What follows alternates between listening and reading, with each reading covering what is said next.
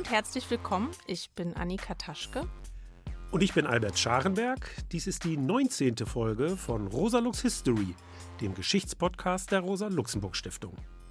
In dieser Folge befassen wir uns mit der Geschichte der Teilungen Polens. Wie einige vielleicht wissen, existierte aufgrund der territorialen Annexion Preußens, Russlands und Österreichs in der Zeit von 1795 bis 1918 kein unabhängiges Polen. Durch den sogenannten Hitler-Stalin-Pakt vom August 1939 wurde das Land dann ein weiteres Mal von seinen großen Nachbarn besetzt, mit noch verheerenderen Folgen für die polnische und polnisch-jüdische Bevölkerung. Wir wollen fragen, wie es dazu kommen konnte, dass Polen zur Zeit der Französischen Revolution vollständig von der Landkarte getilgt werden konnte. Immerhin war das Land am Übergang vom Mittelalter zur Neuzeit eines der größten und mächtigsten Länder Europas gewesen. Außerdem wollen wir auf die Besatzungszeit und auf den deutsch-sowjetischen Nichtangriffspakt von 1939 und sein geheimes Zusatzprotokoll eingehen. Die Teilungen sind ein Thema, das in der deutschen Öffentlichkeit kaum eine Rolle spielt. Trotz seiner überragenden historischen Bedeutung, die die politische Kultur Polens bis in die Gegenwart prägt. In Deutschland hat man nie richtig verstanden, und man hat sich auch nie wirklich dafür interessiert, woher das Misstrauen der Polen gegenüber ihren beiden großen Nachbarn stammt und was es politisch bedeutet. Stattdessen haben die preußische und die deutsche Politik, wenn es um Mittelost- und Osteuropa ging, seit Jahrhunderten nach Russland geschielt. Berlin und Moskau haben immer wieder Vereinbarungen auf dem Rücken und ohne jedwede Konsultation der Osteuropäer getroffen. Die Energiepolitik der Bundesrepublik der letzten Jahrzehnte ist hierfür nur das jüngste Beispiel. Wir wollen uns das Ganze jetzt in seiner historischen Entwicklung ansehen. Dabei kann es nicht darum gehen, den nationalistischen Mythos zu reproduzieren, den die, ganz vorsichtig formuliert, ziemlich weit rechts stehende polnische Regierung pflegt. Denn dieser Mythos ist, wie alle nationalistischen Mythen, eine interessengeleitete Instrumentalisierung der Geschichte. Alles, was nicht in die selbstgestrickte heroische Erzählung passt, wird geflissentlich übersehen oder zurechtgeruckelt. Ganz genau, Annika. Wir werden darauf zurückkommen, aber unser Schwerpunkt liegt heute nicht auf der Dekonstruktion dieser Mythen, sondern auf den Teilungen Polens selbst. Ja, wir wollen uns der Geschichte vor dem Hintergrund der Frage nähern, die du eingangs aufgeworfen hast, nämlich woher das Misstrauen gegenüber den beiden großen Nachbarn kommt, das die politische Kultur Polens bis heute prägt. Dazu haben wir drei interessante HistorikerInnen eingeladen, nämlich Dr. Holger Polit, der das Büro der Rosa-Luxemburg-Stiftung in Warschau leitet, Professor Mario Kessler vom Zentrum für zeithistorische Forschung in Potsdam und Professorin Beata Halitzka von der Universität Poznan. Wenn man sich der Geschichte Polens nähert, stellt sich die Frage, wie das Land, das am Ausgang des Mittelalters zu den führenden in Europa zählte, innerhalb von drei Jahrhunderten dermaßen abstürzen konnte, dass es Ende des 18. Jahrhunderts von der Landkarte verschwindet. Und dass Polen im 15. und 16. Jahrhundert eine gewichtige europäische Macht war, steht außer Frage. Bereits seit der Konversion von Fürst Mieszko im 10. Jahrhundert ist es als Teil des christlichen Abendlandes anerkannt. Ab dem ausgehenden 13. Jahrhundert schließt sich der Adel, polnisch die Schlachter zusammen. 1320 werden die lose assoziierten Teilfürstentümer schließlich unter einer Krone vereint. Ja, das Land erlebt geradezu eine Blütezeit. Die jungen Städte entwickeln sich, die Rechte der Jüdinnen und Juden werden erweitert. 1364 wird in Krakau die nach Prag zweite Universität Mitteleuropas gegründet. Wenig später entsteht gar eine Union Polens mit Litauen, einem Erobererstaat, der sich im 14. Jahrhundert, als Russland von den Mongolen beherrscht wird, weit nach Osten ausdehnt. In der Schlacht bei Tannenberg besiegt Polen Litauen 1410 den Deutschen Orden. Es entsteht ein riesiges, multiethnisches und multikonfessionelles Reich. In der Tat, im heute ukrainischen Lviv etwa lebten zu dieser Zeit Polen, Juden, Ruthenen, also Ukrainer, Litauer, Armenier, Sarazenen und andere Seite an Seite. Und während weite Teile Europas ab Mitte des 16. Jahrhunderts von Religionskriegen verwüstet werden, die erst 100 Jahre später, nach dem Dreißigjährigen Krieg, an ihr Ende gelangen, herrscht in Polen-Litauen ein vergleichsweise hohes Maß an religiöser Toleranz. Der Schlüssel zum Verständnis der Geschichte liegt darin, dass die polnische Schlachter zu dieser Zeit ihre Macht und Privilegien auf Kosten von Monarchie und Bauernschaft immer weiter ausbauen kann. 1493 entsteht der Sejm, der polnische Reichstag, als eine reine Adelsvertretung, von der die Städte ausgeschlossen bleiben.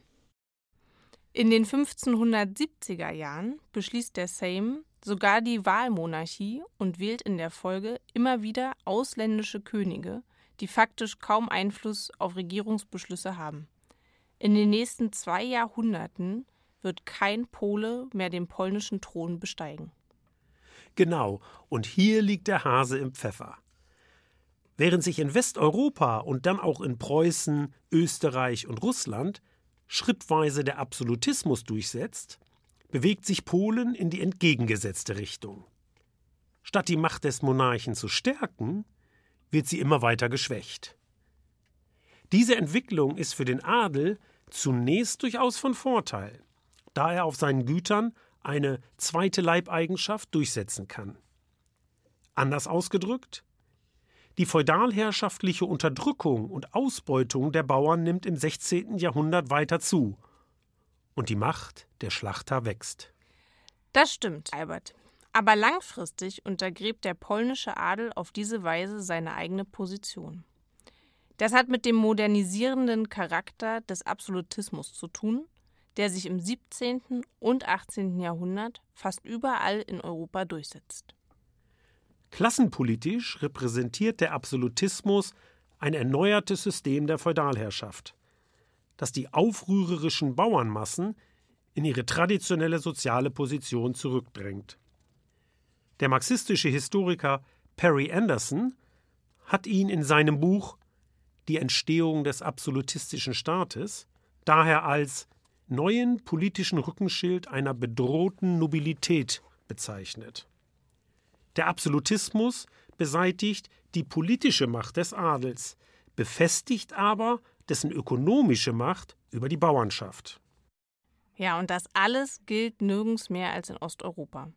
Gerade in Preußen und Russland richtet sich der Unterdrückungsapparat des Absolutismus in erster Linie gegen die Bauernschaft. Zudem gibt es in beiden Ländern keine nennenswerte städtische Bourgeoisie, die dem Absolutismus Grenzen setzen könnte.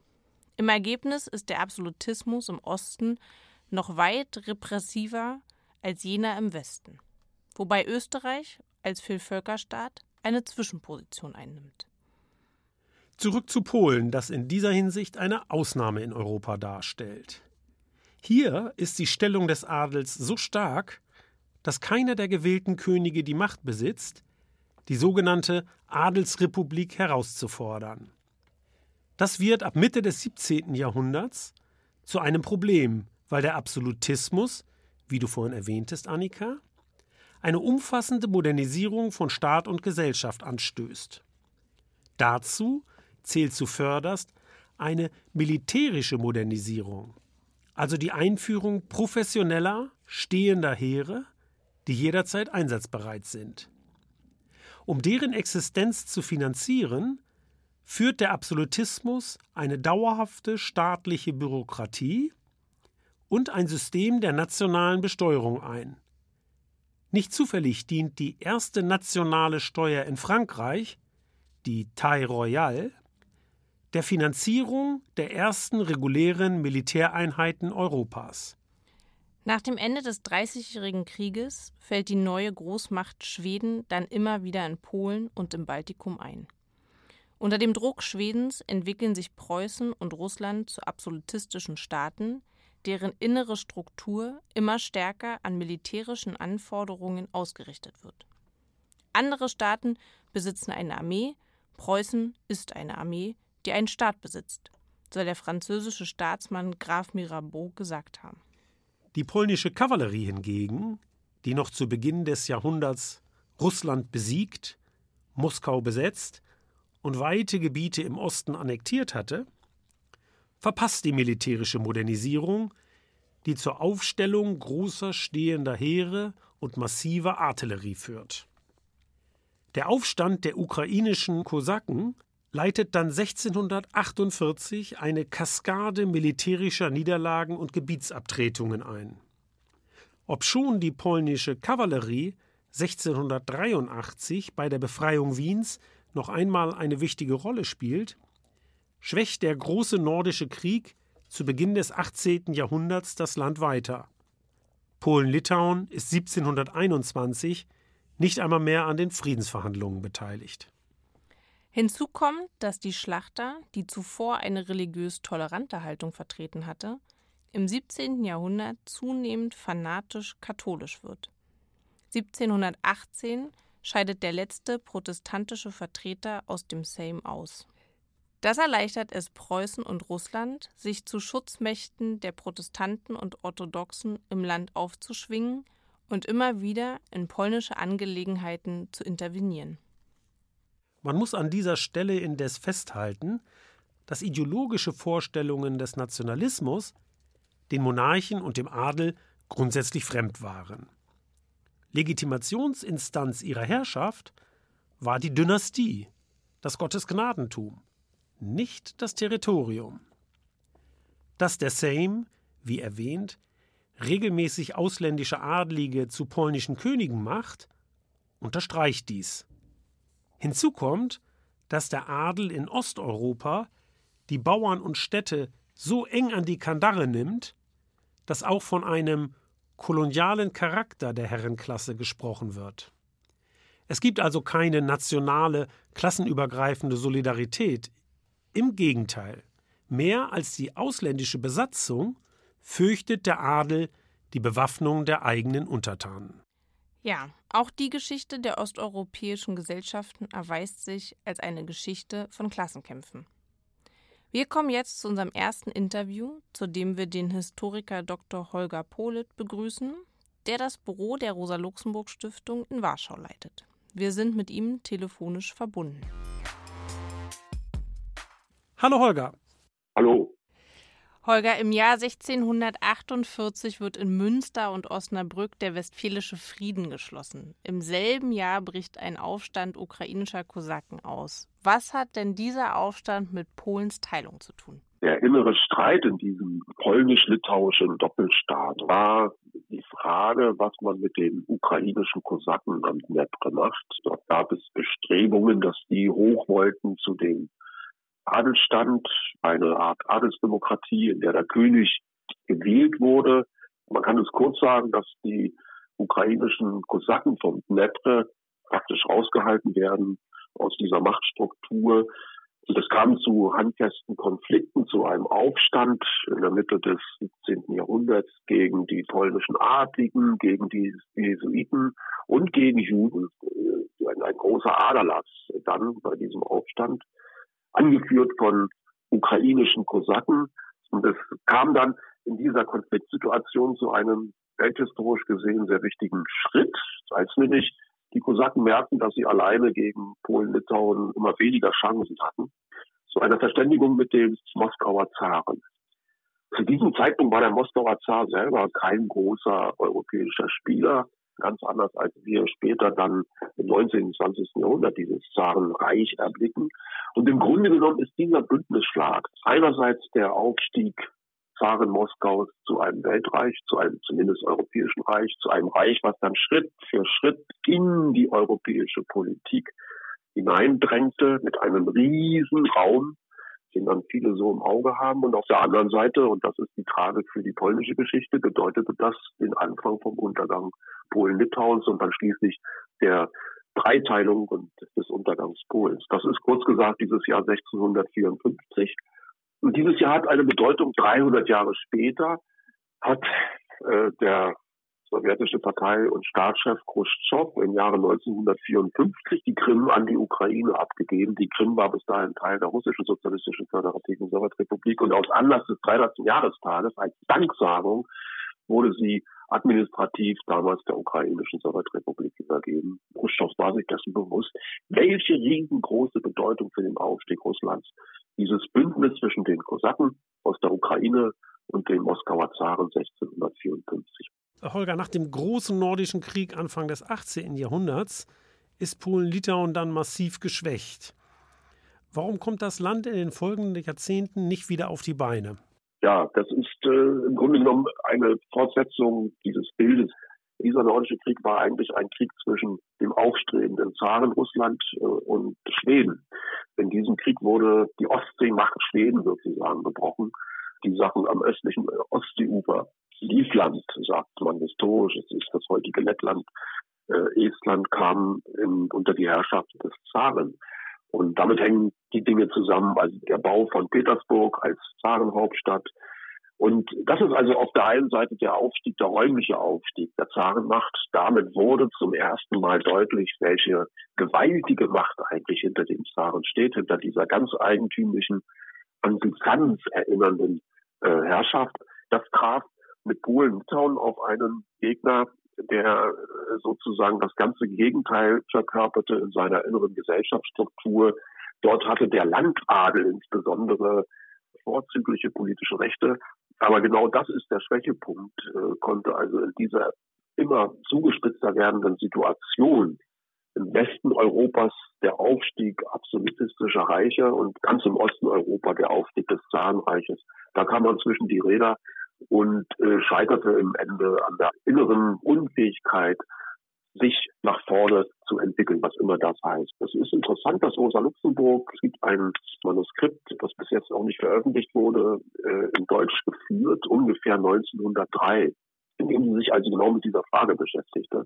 Naja, und ihre Antwort läuft darauf hinaus, dass es also nicht so verwunderlich ist, dass Polen dreigeteilt wurde, sondern verblüffend ist eher, dass es so spät geschah. Vielen Dank. Wie schafft es denn die Allianz der drei schwarzen Adler, also Russlands, Preußens und Österreichs, die Teilung Polens dann durchzusetzen?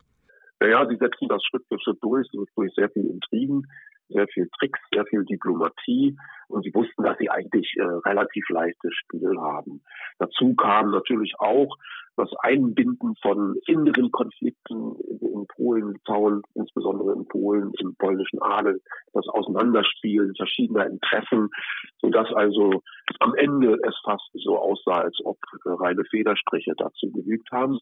Es war damals für die drei Teilungsmächte am Ende des 18. Jahrhunderts eine außerordentlich glückliche Situation, ein innerlich zerfeilender Gegner.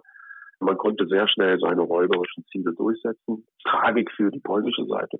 Naja, und dann im 19. Jahrhundert, ab 1815, praktisch 100 Jahre lang, der Fluch des Wiener Kongresses, über den ja der ganze reaktionäre Einfluss von Zarenrussland bis in die Mitte Europas reichte und damit auch zum Beispiel die Revolution von 1848 niedergeschlagen werden konnte. Aber man merkt umgekehrt auch, dass diese 100 Jahre, also von 1815 bis zum Ausbruch des Ersten Weltkrieges, trotz aller Dynamik eine gewisse Stabilität, zumindest für uns, die wir diese Prozesse begreifen wollen, geben. Und insofern, der ganze Komplex ist äh, unheimlich wichtig, um die Geschichte dieses Teils Europas des östlichen Teils Europas bis hin eben auch zum jetzigen Krieg Putins Russland gegen die Ukraine zu begreifen. Vielen Dank, Holger. Das war ein wichtiger Einblick, finde ich auch. Du hast es gerade noch mal kurz zusammengefasst. Äh, vielen Dank hier aus dem Studio, äh, dass du dich zuschalten konntest und liebe Grüße aus Berlin. Ja, vielen Dank. Ich danke auch. Äh, herzliche Grüße nach Berlin aus Warschau. Da es in Polen keine politische Kraft gibt, die bereit ist, die Teilungsbeschlüsse zu akzeptieren, muss deren Annahme militärisch erzwungen werden. In den Folgejahren stößt König Stanisław August Reformen an, die den polnischen Staat modernisieren sollen. Als Russlands Armee 1788 einen Zwei-Fronten-Krieg gegen Schweden und das Osmanische Reich führt und im Folgejahr die Französische Revolution ausbricht, beschleunigt sich das Tempo der Reformen. Am 3. Mai 1791 verabschiedet der Sejm die Ustawa Rządowa, das Regierungsgesetz, bei dem es sich um die erste geschriebene Verfassung Europas handelt. Noch heute ist der 3. Mai deshalb polnischer Nationalfeiertag. Die Verfassung orientiert sich an der französischen Aufklärung, an Rousseaus Konzept der Volkssouveränität und Montesquieus Lehre von der Gewaltenteilung. Es sollte das letzte Gesetz sein, das der freie Sejm verabschiedet. Ja, Albert, denn die Teilungsmächte waren not amused.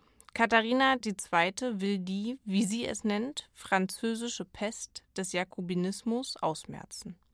In Absprache mit Preußen unterstützt die Zarin eine Gruppe polnischer Oppositioneller und entfesselt einen Bürgerkrieg im Land, in dem die polnisch-litauischen Verbände mit massiver russischer Unterstützung besiegt werden.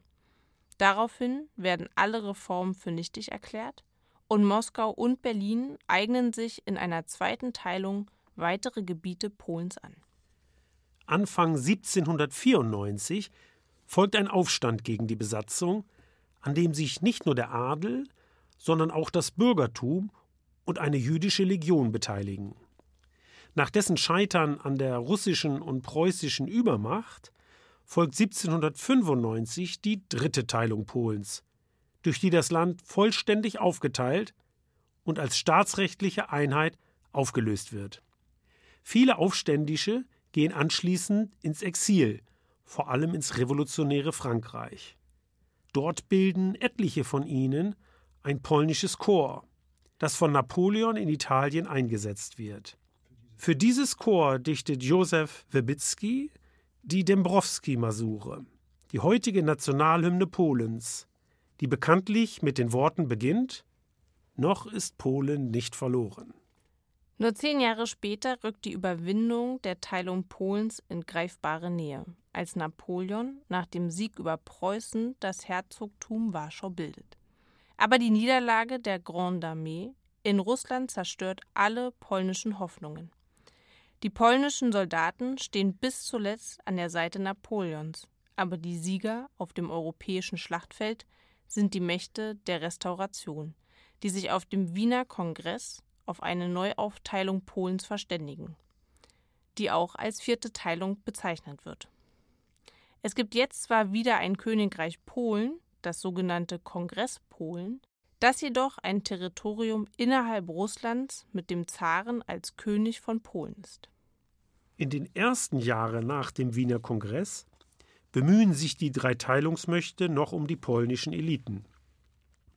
Russland erlässt für Kongresspolen gar eine Verfassung, die die polnische Sprache, unabhängige Gerichte, Pressefreiheit und Religionsfreiheit, wenngleich nur für Christen, garantiert aber die sogenannte Heilige Allianz, die die drei Monarchien gegen revolutionäre Bestrebungen bilden, hebt bereits 1819 in den Karlsbader Beschlüssen die Presse- und Versammlungsfreiheit wieder auf. Als 1830 politische Umstürze weite Teile Europas erschüttern, kommt es auch in Polen zum Aufstand gegen die Besatzung, der allerdings scheitert. Interessant ist, dass dieser Aufstand in Deutschland als Teil der europäischen nationalen Bewegung gegen die imperiale Herrschaft begrüßt wird. Auf dem Hambacher Fest wird 1832 neben der schwarz-rot-goldenen auch die weiß-rote polnische Fahne gehisst. Leider ist diese Polenbegeisterung dann in der deutschen Revolution von 1848 schon wieder vergessen. In der Frankfurter Paulskirche machen die Abgeordneten in der sogenannten Polendebatte deutlich, dass die Durchsetzung des nationalen Prinzips für sie keineswegs den Verzicht auf die polnischen Gebiete bedeutet. Anders formuliert, nationale Souveränität für uns Deutsche, aber nicht für euch Polen. Nach 1830 setzen sich erneut viele Aufständische ins Ausland ab. Von dort aus versuchen sie, die polnische Bauernschaft für einen Aufstand zu gewinnen. Doch die Idee, eine das gesamte Volk umfassende Widerstandsbewegung aufzubauen, erweist sich einstweilen als Illusion. Das ändert sich erst mit dem sogenannten Adelsaufstand von 1863, der breiteren Rückhalt in der Bevölkerung findet. Übrigens haben Marx und Engels, diesen polnischen Freiheitskampf ausdrücklich begrüßt. So schreibt Engels. Dass Polen nicht tot zu machen ist, hat es 1863 bewiesen und beweist es noch jeden Tag. Sein Anspruch auf selbstständige Existenz in der europäischen Völkerfamilie ist unabweisbar. Polnische Sozialisten, die nicht die Befreiung des Landes an die Spitze ihres Programms setzen, kommen mir vor wie deutsche Sozialisten, die nicht zunächst Abschaffung des Sozialistengesetzes, Press-, Vereins-, Versammlungsfreiheit fordern wollten. Um kämpfen zu können, muss man erst einen Boden haben. Luft, Licht und Ellenbogenraum, sonst bleibt alles Geschwätz.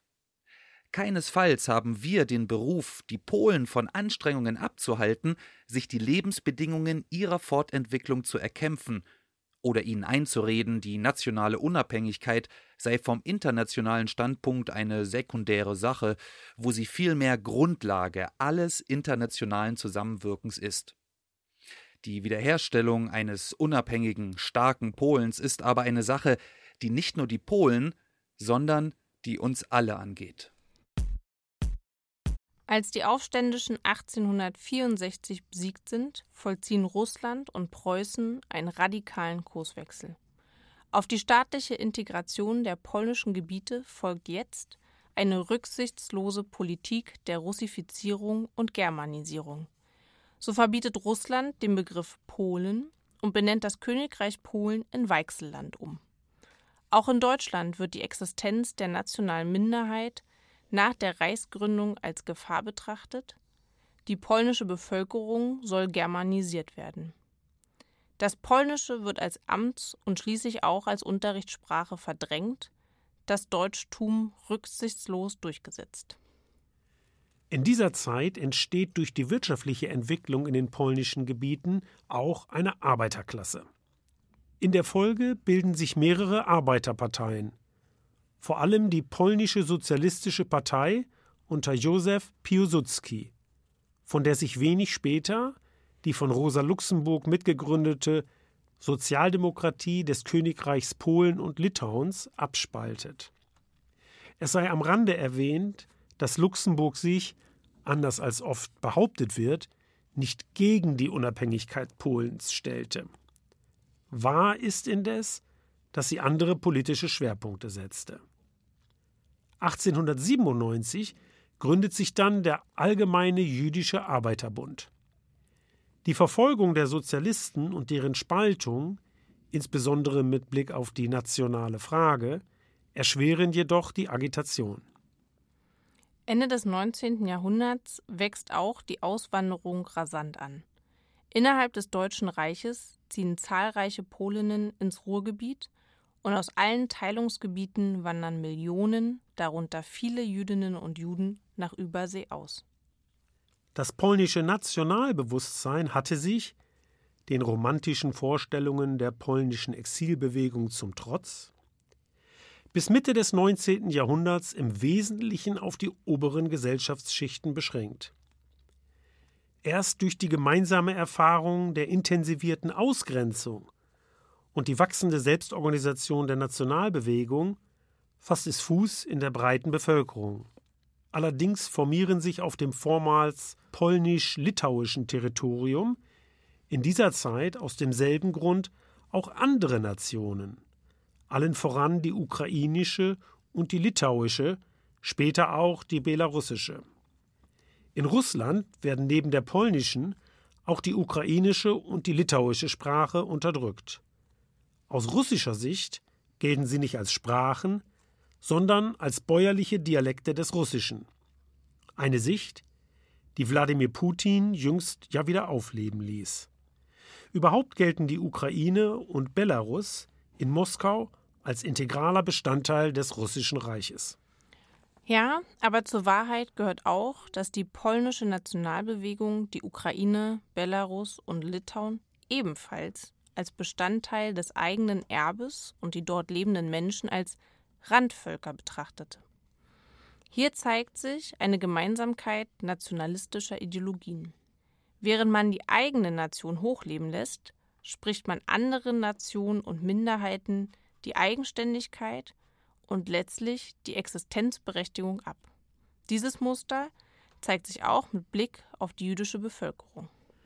Das wird dann wirkmächtig in der Zeit der Unabhängigkeit Polens nach 1918. Nach der Abdankung von Kaiser Wilhelm II. wird Józef Piłsudski aus der Magdeburger Haft entlassen und übernimmt den Oberbefehl über die polnischen Streitkräfte.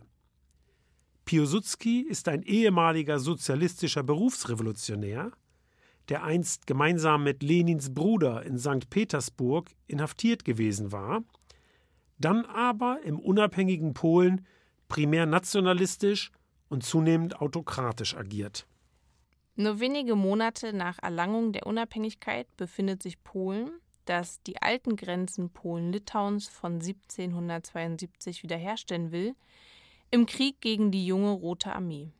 Dabei verbündet sich die polnische Armee auch mit den konterrevolutionären ukrainischen Nationalisten unter Simon Petliora. Nach wechselhaftem Kriegsverlauf kommt es zum Waffenstillstand. Im Vertrag von Riga wird 1921 die Waffenstillstandslinie als Grenze anerkannt, wodurch die westlichen Teile der Ukraine und Belaruslands an Polen fallen. Es gibt ja in der Geschichtswissenschaft die These von Deutschland und Italien als verspätete Nationen, die ihre späte Staatswerdung durch einen besonders aggressiven Nationalismus kompensierten. Aber die eigentlichen, wenn man so will, verspäteten Nationen befinden sich in Osteuropa. Polen driftet zwar, anders als Deutschland und Italien, nicht in den offenen Faschismus ab, wird aber doch von einer autoritären, sich zunehmend radikalisierende Nationalbewegung dominiert. Das zeigt sich neben der Außen auch in der Innenpolitik, gerade gegenüber den Minderheiten im Land. Die Alliierten hatten ja vorgeschlagen, die Friedensverhandlungen auf der Basis ethnischer Grenzen zu führen. Doch dieser Vorschlag erweist sich als wenig hilfreich. Denn das Erbe der großen Imperien hat auf allen Seiten konkurrierende Gebietsansprüche entstehen lassen. Polen befindet sich hier im Konflikt nicht nur mit Deutschland, sondern auch mit Litauen, der Tschechoslowakei und der Sowjetunion.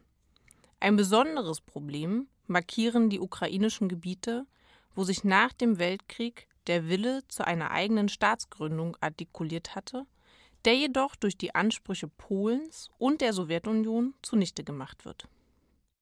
Ja, in diesen sprachlich-kulturellen Mischgebieten lassen sich schlicht keine klaren ethnischen Grenzen ziehen.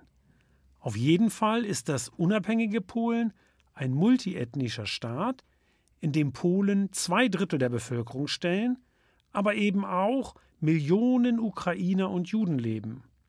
Daneben gibt es Belarussen, Deutsche, Litauer und Tschechen. 1926 orchestriert Piłsudski ein Staatsstreich. Das Parlament bleibt zwar bestehen, büßt jedoch seine Macht ein. In der Weltwirtschaftskrise drängt Piłsudski die Demokratie weiter zugunsten autokratischer Strukturen zurück. Nach seinem Tod 1935 verschärft sich die Lage. Das Regime weist jetzt, dem Historiker Wolfgang Benz zufolge, zunehmend faschistische Tendenzen auf. Piłsudskis Staatspatriotismus, der immerhin noch ein Integrationsangebot an die Minderheiten beinhaltet hatte, wird durch einen ethnisch definierten und offen antisemitischen Nationalpatriotismus ersetzt. Auch die enge Verbindung zwischen Nationalbewegung und katholischer Kirche erweist sich als Problem nicht nur für die belarussischen Katholikinnen und polnischen Protestantinnen, sondern ganz besonders für die jüdische Bevölkerung. Polen hatte allerdings auch nach 1918 allen Grund, Deutschland zu misstrauen. Im Vertrag von Locarno, der 1925 die deutschen Westgrenzen vertraglich regelt, werden die Grenzziehungen im Osten zu Polen und der Tschechoslowakei schlicht ausgeklammert. Die deutsche Regierung und die Führung der Reichswehr bleiben gegenüber Polen revanchistisch eingestellt. Und die Westmächte signalisieren, sich aus diesem Konflikt heraushalten zu wollen. Das wird in Polen natürlich sehr genau wahrgenommen. Ja, Albert, und man versucht dann nach der Machtübernahme Hitlers die Revisionsansprüche des Dritten Reichs abzulenken. Nachdem die polnische Regierung bereits 1932 einen Nichtangriffspakt mit der Sowjetunion unterzeichnet hatte, schließt sie 1934 einen solchen mit Hitlerdeutschland. Warschau protestiert später auch nicht gegen den Anschluss Österreichs und des Sudetengebietes. Aber es sollte nicht nützen. Im Frühjahr 1939 kündigt Hitler den Nichtangriffsvertrag und beginnt mit der unmittelbaren Vorbereitung des Vernichtungsfeldzugs gegen Polen. Dieser Krieg gegen die von den Nazis zu Untermenschen erklärten slawischen Polinnen wird mit bestialischer Brutalität geführt. Er dient zugleich der Vorbereitung des Holocaust, der, wie Hitler das in aller Öffentlichkeit nennt, Vernichtung der jüdischen Rasse in Europa. Da wir über die Außenpolitik und das Besatzungsregime der Nazis bereits in anderen Folgen dieses Podcasts gesprochen haben, können wir das hier abkürzen. Allerdings nicht, ohne festzuhalten, dass die Geschichtswissenschaft sich weitgehend einig ist, dass es nicht Hitler und Stalin waren, die den Krieg planten und anfingen, sondern die faschistischen Achsenmächte Deutschland, Italien und Japan. Die Sowjetunion trug durch den Pakt mit Hitler-Deutschland eine Mitverantwortung. Aber auch Frankreich und Großbritannien sind aufgrund ihrer Appeasement-Politik vom Spanischen Bürgerkrieg bis zum Münchener Abkommen nicht von jeder Verantwortung freizusprechen. Ja, und ohne das gleichsetzen zu wollen, muss man festhalten, zur Aufteilung Polens gehörten zwei. Und auch Stalin bereitete einen Überfall auf Polen vor. Das Verbot bzw. die Liquidation der KP Polens 1937-38 jedenfalls ist, wie der Historiker Bernhard Bayerlein argumentiert, Teil der Vorbereitung des Hitler-Stalin-Pakts. Die internationalistisch ausgerichtete KP Polens mit ihrer starken polnischen, jüdischen und ukrainischen Anhängerschaft ist Stalin ein Dorn im Auge. Im Zuge der Liquidation werden Tausende polnischer Kommunisten als angebliche Agenten ermordet. Nach der sowjetischen Besetzung Ostpolens geht Stalins Politik der Liquidation dann weit über die Kommunistinnen und Kommunisten hinaus. Im Frühjahr 1940 erschießen Angehörige des NKWD an verschiedenen Orten tausende Offiziere und andere Angehörige der polnischen Elite. Diese Morde gehen als Massaker von Katyn in die Geschichte ein. Erst Jahrzehnte später gesteht der sowjetische Staatschef Michail Gorbatschow diese Kriegsverbrechen ein. Das stimmt. Aber wir wollen der Geschichte nicht zu weit vorgreifen, sondern jetzt über den deutsch-sowjetischen Nichtangriffspakt und das geheime Zusatzprotokoll zur Neuaufteilung Polens vom 23. August 1939 sprechen, dem am 1. September der deutsche Überfall und am 16. September der sowjetische Einmarsch folgen.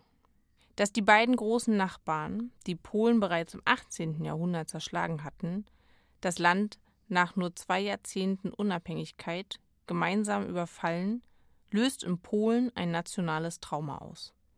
Hinzu kommt noch, dass Polens Verbündete Frankreich und Großbritannien nicht militärisch eingreifen, um Hitlers Überfall zu stoppen.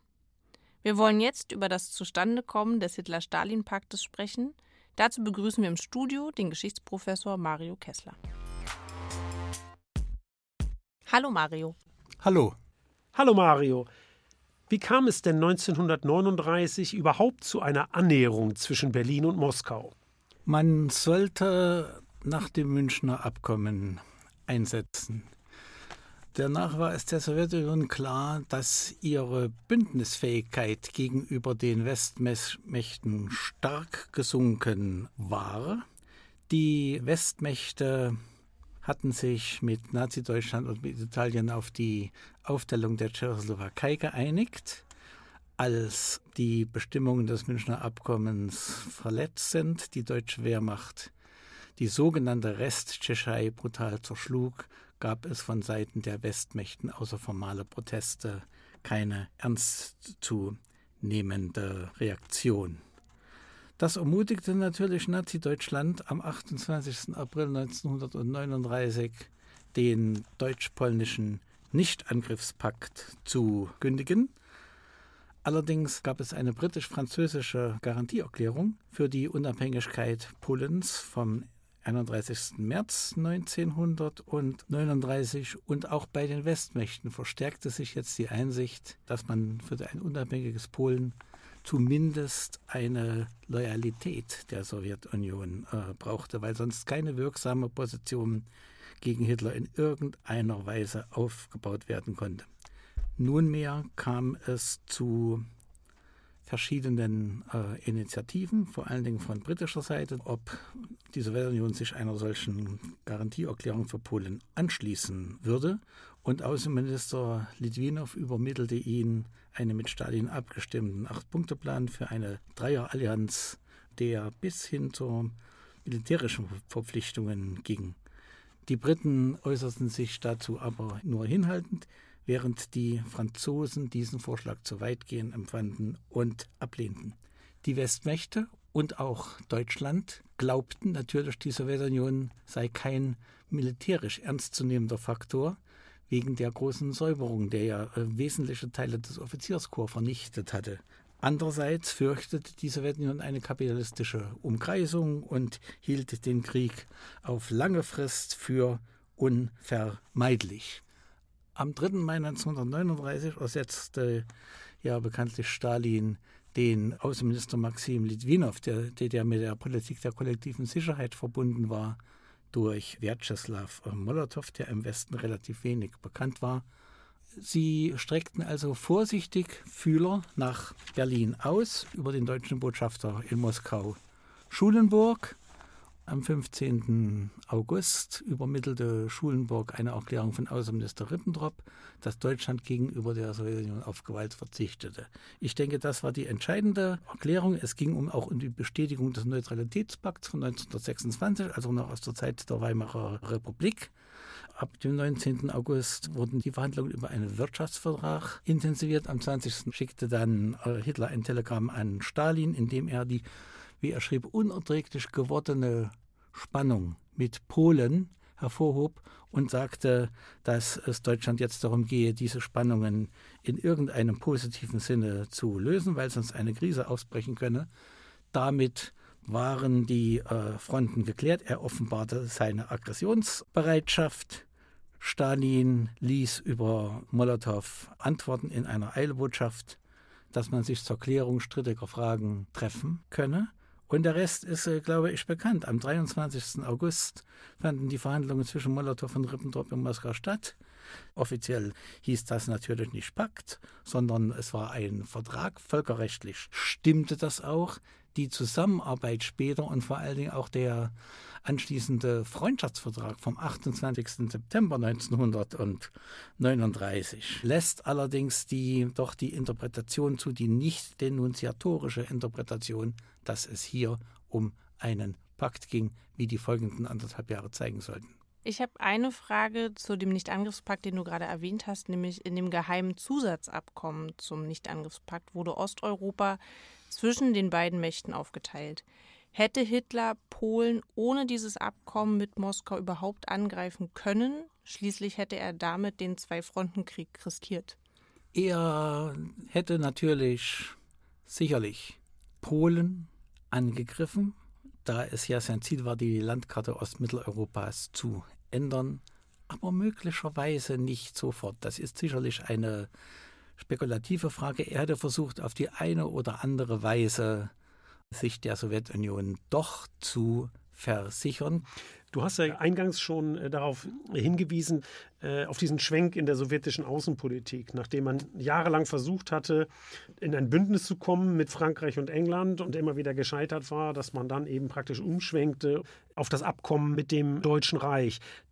Jetzt habe ich eine etwas andere Frage dazu, denn äh, wenn man sich das vorstellt, dass die kommunistische Sowjetunion, die ja zu dieser Zeit noch die kommunistische Internationale gewissermaßen anführt, stellt man sich auch die Frage, wie wurde denn das Bündnis zwischen dem Dritten Reich und der Sowjetunion in den kommunistischen Parteien aufgenommen? Oh, es ist klar, dass der Pakt schon die meisten sowjetischen Politbüromitglieder überraschte.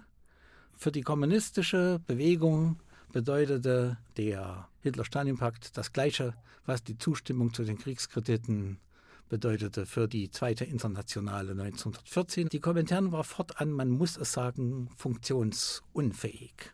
Die einzige kommunistische Partei im Westen, die ja noch politisch zählte, war die Partei äh, Frankreichs. Deren Presse wurde am 27. August verboten. Die Exil-KPD war, äh, war in Paris völlig auf sich äh, allein gestellt. Es gibt da die Erklärung vom 25. August, in dem sie sich hinter die Sowjetunion stellt, aber zugleich betont, dass dies nicht den Kampf gegen Hitler betreffe. Die kommunistischen Parteien des Westens waren alle verwirrt. Allerdings war die amerikanische Partei wahrscheinlich einer der ersten, die sagten, wer gegen die Linien der Sowjetunion opponiert, muss die Partei verlassen und gilt als Feind. Das war also schon drei oder vier Tage später. Die anderen Parteien waren etwas vorsichtiger, aber keine kommunistische Partei scherte aus. In allen Parteien gab es aber bedeutende Minderheiten, während die unabhängige Intelligenz, die sich zum Stalinismus entfernt hatte, also Willy Münzenberg ist hier natürlich äh, zu nennen, die verwandelten sich nun natürlich in zum Teil auch sehr lautstarke Kritiker Moskaus. Es gab natürlich auch, auch viele, die ungeachtet ihrer eigenen, sagen wir mal, schmerzhaften Zweifel die Politik der Partei äh, mittrugen. Man kann das auch lesen in den Memoiren von Stefan Heim, der kein Mitglied der Kommunistischen Partei der USA war. Er lebte ja damals in den USA. Ich wüsste überhaupt niemanden, der damals gesagt hatte, Gott sei Dank. Trotzdem sind natürlich jetzt auch hier Zweifel angebracht, was ist nachträgliche Stilisierung. Vielen Dank dafür. Vielen Dank, Mario. Leider können wir auf die Besatzungszeit, den polnischen Widerstand und das Schicksal der baltischen Staaten nicht mehr eingehen. Ausgeklammert bleiben muss auch die jüngst in der Kontroverse über den ukrainischen Unabhängigkeitskämpfer und Nazi-Kollaborateur Stefan Bandera neu entbrannte Diskussion über den Krieg aller gegen alle, den der deutsche Vernichtungskrieg im Osten auslöste und über den weit verbreiteten Antisemitismus. Ja, Annika. Deshalb nur noch ganz kurz zum Kriegsende. Stalin fordert bereits 1943 auf der Konferenz von Teheran die Westverschiebung der polnischen Grenzen. Damit kann er sich durchsetzen. Während die östlichen Teile des Landes an die Sowjetunion fallen, erhält das wiederentstehende Polen im Gegenzug Ostpreußen, Schlesien und Pommern zugesprochen. Zudem verbleibt das Land im sowjetischen Einflussbereich aus dem es sich erst infolge der Gründung der unabhängigen Gewerkschaft Solidarność in den 1980er Jahren schrittweise lösen kann. Wir wollen jetzt zum dritten Gespräch übergehen, in dem es um die Erinnerungspolitik im Polen der Gegenwart gehen soll. Dazu begrüßen wir Professorin Beata Halicka, die an der Universität Poznan Geschichte lehrt. Wir sind jetzt mit ihr in Poznan telefonisch verbunden. Hallo, Frau Halitzka. Ja, guten Tag. Frau Halitzka, wie gestaltet sich denn die heutige Erinnerungskultur der polnischen Gesellschaft mit Blick auf das kollektive Trauma der Teilung? Die Erfahrung der Teilungen hat das polnische Nationalbewusstsein sehr stark geprägt. Dessen Folge ist, dass die Souveränität des polnischen Staates bis heute als eines der höchsten Werte in Polen gilt. Die Befürchtung, Irgendwann konnte man sie wieder verlieren, ist immer noch stark. Und jetzt zurück an die Erinnerungskultur dieses 5. August äh, dieses Jahres. Äh, äh, man hat an diesem Tag auch in Polen den 550. Jahrestag dieser ersten Teilung, also von 1762 erinnert. Es wurden Symposien und Konferenzen auch dazu organisiert und für ein breites Publikum veröffentlichte unter anderem auch Zeitschriftpolitiker also ich gebe das Beispiel einfach, um zu zeigen, dass dieses Thema äh, natürlich auch immer wieder äh, aktualisiert und diskutiert wird. Und das nationale Bewusstsein der Polen im Sinne des so modernen Nationalismus hat sich eben während der 123 Jahre der Teilungen kristallisiert. Das ist für Polen auch wichtig. Und als Polen 1939 erneut von seinen Nachbarn im Westen und im Osten Europa angegriffen wurde, wir nennen auch diesen äh, Hitler-Stalin-Pakt auch die vierte Teilung Polens, damals war auch die Erinnerungen an den Kampf um die Abhängigkeit noch sehr präsent das große Engagement äh, der Polen in den Kampf mit den beiden Okkupanten ist eigentlich auch ein Resultat davon. Nach dem Zweiten Weltkrieg wurde viel in Polen, insbesondere unter den polnischen Diaspora im Ausland, gestritten, ob der Warschauer Aufstand eher positiv oder negativ zu beurteilen ist. Und dies wurde auch in den Zusammenhang mit den Niederlagen der drei Aufstände während der Teilungen in Polen gesetzt. Viele Mythen und viele Stereotypen, zum Beispiel das von der Mutter Polen und von dem polnischen Messianismus, schienen in den 1990er Jahren, also Beginn des Jahres 2000, passé zu sein. Die polnische Regierung derzeit scheint sich die historisch begründeten Vorbehalte zunutze zu machen und für ihre Erinnerungspolitik zu nutzen. Wodurch zeichnet sich denn das Geschichtsbild der polnischen Regierung aus? Um die Motive der heutigen Regierung in Polen besser zu verstehen, ist es eben wichtig, den Kern des Reiches um die Geschichtspolitik zu erfassen. Es begann 2004 mit der, mit, dem, mit der Diskussion um die Definition des Patriotismus. Die Vertreter der liberalen Seite vertraten einen modernen Patriotismus, der mit den Tugenden eines guten Bürgers gleichzusetzen ist. Die konservative Seite setzte vielmehr auf diese historische Erfahrung, auf die Tradition des Unabhängigkeitskampfes oder der nationalen Identität. Und man hätte gedacht, dass diese Werte sind, die eh eigentlich dem 19. Jahrhundert angehören, nicht mehr in der, nicht in die moderne Welt passen.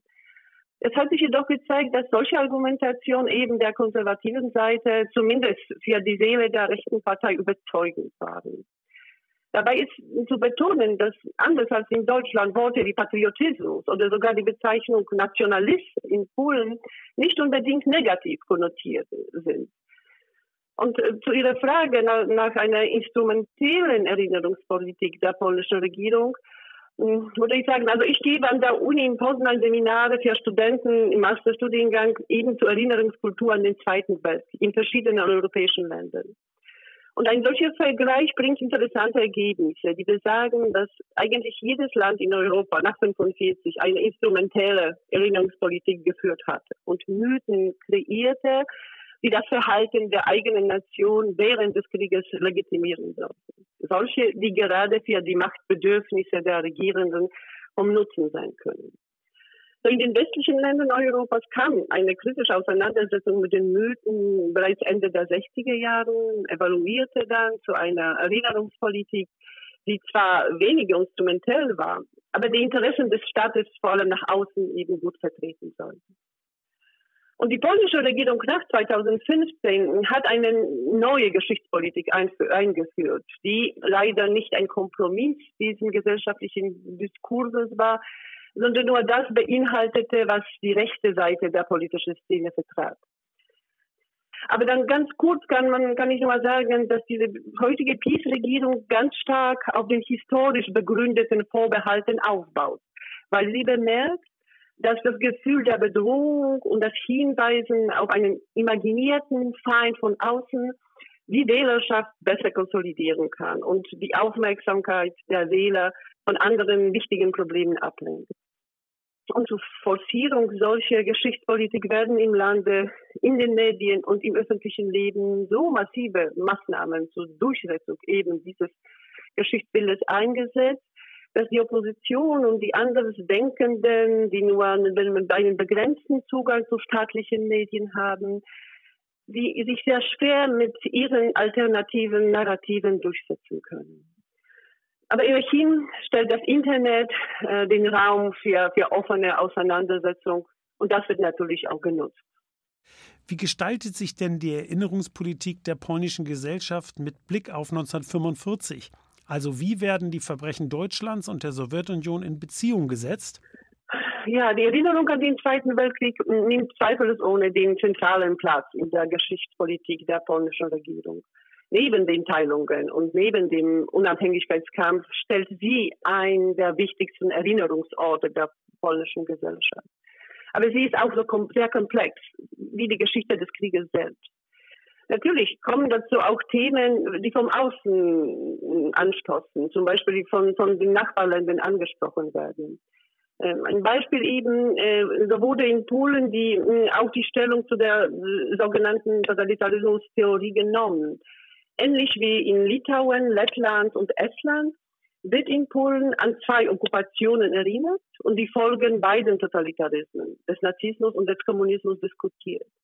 Leider ist das allgemeine Wissen der Europäer über die Ereignisse des Zweiten Weltkrieg, Weltkrieges im besetzten Polen und im östlichen Europa eher gering, was dazu führt, dass die Verbrechen des kommunistischen Regimes nicht die entsprechende Beachtung finden.